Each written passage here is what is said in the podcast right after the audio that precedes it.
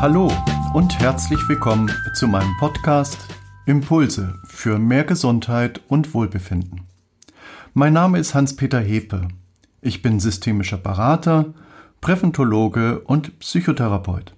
Und in meinem Podcast Impulse dreht sich alles um das Thema Lebensnöte und Gesundheitsprobleme aus der Sicht der systemischen Therapie und Beratung.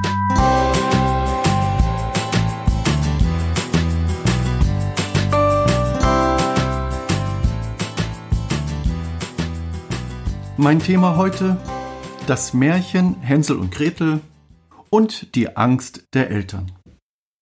Ein knappes Dutzend Märchen, die man von Hans Christian Andersen, den Brüdern Grimm oder aus alten Volkssagen zu kennen glaubt, sollten einmal der Zeit entsprechend übermalt, variiert und modernisiert werden.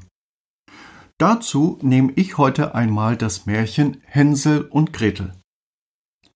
Die alte Hexe, die offenbar irgendwo im Westerwald lebte, ist keine Hexe, sondern eine nach Sinnlichkeit und Zuwendung dürstende, auf ihr skurriles Heim stolze, arglose Einzelgängerin. Ihre beiden jungen Besucher aber treten auf, als gut aussehendes, eitles, von Kopf bis Fuß tätowiertes und gepirstes Schurkenpärchen, wie aus einem Oliver Stone-Film. Das skurrile Heim der stolzen Einzelgängerin entern sie mit dem Ausruf Hey, Oma, wie geht's? Bald ergreifen sie die Gastgeberin, schleudern sie in den Backofen und werfen die Ofentür zu. Zugegeben, eine grelle Aktualisierung.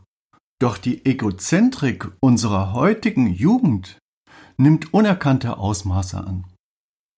Sie leben weder ein richtig glückliches noch ein richtig unglückliches Leben.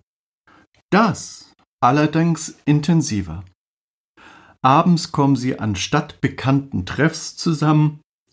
Dort trinken sie dann mit einem Froschkönig der seine Prinzessin verfehlt hat, einem zu ewigem Leben verhexten Hutzelweib und einem anderen Königssohn, der viele Jahre lang vergebens nach der komatösen Prinzessin gesucht hat, die er wach küssen sollte. Was ist heute anders? Im Märchen Hänsel und Gretel beginnt alles damit, dass der arme Holzfäller in der Not von seiner Frau überredet wird, ihre Kinder Hänsel und Gretel im Wald auszusetzen. Doch Hänsel hat die Eltern belauscht und legt eine Spur von weißen Steinchen. Heute haben wir ängstliche und überfürsorgliche Eltern, die immer häufiger das Spiel oder die sozialen Begegnungen ihrer Kinder eingreifen, ohne dass es dafür einen Grund gäbe. Stichworte sind Helikoptereltern oder Rasenmähereltern, die potenzielle Hindernisse, über die ihr Kind stolpern könnte, kompromisslos aus dem Weg schaffen. Diese Art von Elternverständnis beschwört eine Welt herauf, die noch ein bisschen düsterer, beunruhigender und von allen Tröstungen weiter entfernt zu sein scheint als jenes Albtraum-Universum, durch das die Grimms Helden stolpern. Wenn Kleinkinder sich wütend auf den Boden werfen, kreischen, schreien und weinen, weil etwas gerade überhaupt nicht so läuft, wie sie wollten, ist das nichts Ungewöhnliches. Es ist sogar Teil einer gesunden Entwicklung. Ein Kleinkind muss erst lernen, wie man mit Frustration umgeht. Spätestens mit der Einschulung sollten Kinder allerdings gelernt haben, mit kleineren Rückschlägen umzugehen. Doch seit 20 bis 30 Jahren beobachten Experten, dass es auch zunehmend Jugendliche sind, denen die Fähigkeit fehlt, mit kleinen Rückschlägen richtig umzugehen. Und Aufgaben bzw. Lehrstellen abbrechen, hinschmeißen, trotzig werden, ihr Studium unendlich lang aufschieben und dann doch abbrechen oder sich in eine andere Handlung flüchten wie Kiffen, Komasaufen, um dem Druck aus dem Weg zu gehen. Und die Folgen begleiten die Kinder ein Leben lang. Doch wie kommt es dazu, dass viele Kinder heute über eine so geringe Frustrationstoleranz verfügen? Wissenschaftler der Universität Minnesota, der Universität North Carolina und der Universität Zürich haben über 400 Kinder über einen Zeitraum von vielen Jahren beobachtet und untersucht. So beobachteten sie unter anderem Mütter mit ihrem zweijährigen Kind in einem Spielzimmer. Ergebnis? 47 Mal sagte die Mutter Nein und nur sechsmal Ja. Diese Kinder hatten als Fünfjährige größere Schwierigkeiten, ihre Impulse und Emotionen zu kontrollieren, fielen als Zehnjährige durch emotionale Probleme auf und als 18-Jährige zeigten sie eine verstärkte Egozentrik, um möglicherweise schwächere schulische Leistung zu verdecken. Ergebnis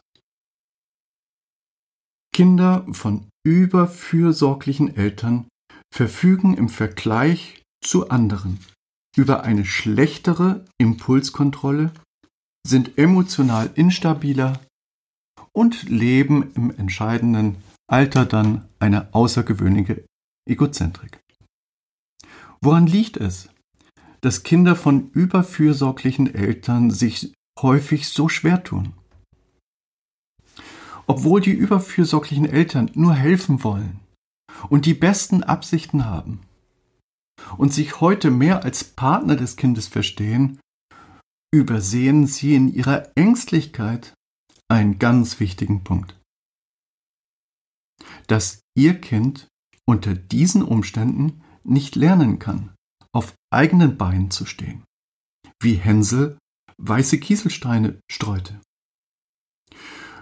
So kann es auch nicht lernen, mit einer Enttäuschung auf angemessene Weise umzugehen, wie Hänsel und Gretel es doch trotz der Lüge ihrer Eltern geschafft haben und den Weg zum Vater zurückfanden. Die Mutter war inzwischen schon verstorben und sie lebten glücklich und ohne Hunger bis ans Ende ihres Lebens. Man stelle sich einfach einmal ein Kind in der Grundschule vor, das im Mathematikunterricht nicht gut mitkommt. Die Eltern bemühen sich, machen zu Hause viel, achten darauf, dass die Aufgaben erledigt werden. Trotzdem gibt es eine schlechte Arbeit nach der anderen. Genau das ist, was viele Kinder von überfürsorglichen Eltern heute nicht aushalten können. Es ist für sie einfach unerträglich, weil doch die Mutter und der Vater so intensiv mit ihnen gearbeitet haben und trotzdem ist nichts draus geworden. Es verhindert dass das Kind sich traut, auch mal einen Fehler zu machen und diesen einzugestehen. Viele haben das Gefühl, dass sie sich keinen Fehltritt leisten dürfen, weil sie sonst ihre Eltern verletzen und enttäuschen können. Hören Sie dazu auch unbedingt meinen Podcast. Ich komme mir so dumm vor. Denn das passiert den Kindern von überfürsorglichen Eltern. Kinder müssen um ihrer selbst willen geliebt werden.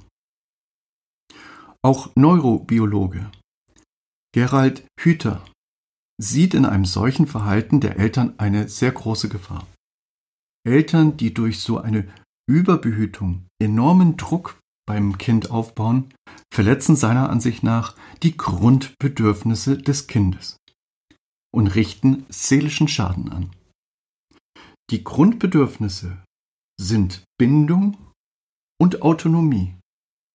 und sorgen dafür, dass Kinder sich von sich aus selbst anstrengen, um ihren Eltern zu gefallen und zu zeigen, dass sie etwas drauf haben. Doch wenn wir unser Kind zum Objekt unserer Kritik oder unserer Belehrung, unserer Ziele und Absichten oder gar Maßnahmen machen, werden beide Grundbedürfnisse gleichzeitig verletzt.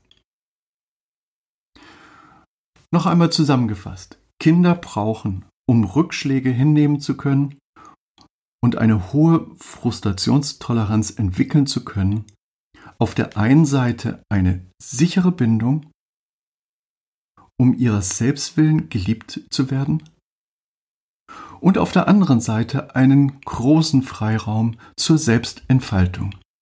Das ist das Bedürfnis nach Autonomie. In dieser Zeit fällt es Eltern zunehmend schwerer, ihren Kindern zu vertrauen. Hinter dem Verhalten der Eltern von heute steckt nicht die Not, wie die arme Holzfällerfamilie in Grimms Märchen, sondern schlichtweg mehr Angst als die Generation vor ihnen. Zögern Sie nicht länger, sich in einem ersten kostenfreien Kontakt per Telefon oder E-Mail über die Möglichkeiten einer systemischen Beratung zu informieren. Besuchen Sie meine Homepage hepe.de oder schreiben Sie mir eine E-Mail an info@hepe.de. Bleiben Sie gesund, Ihr Hans-Peter Hepe.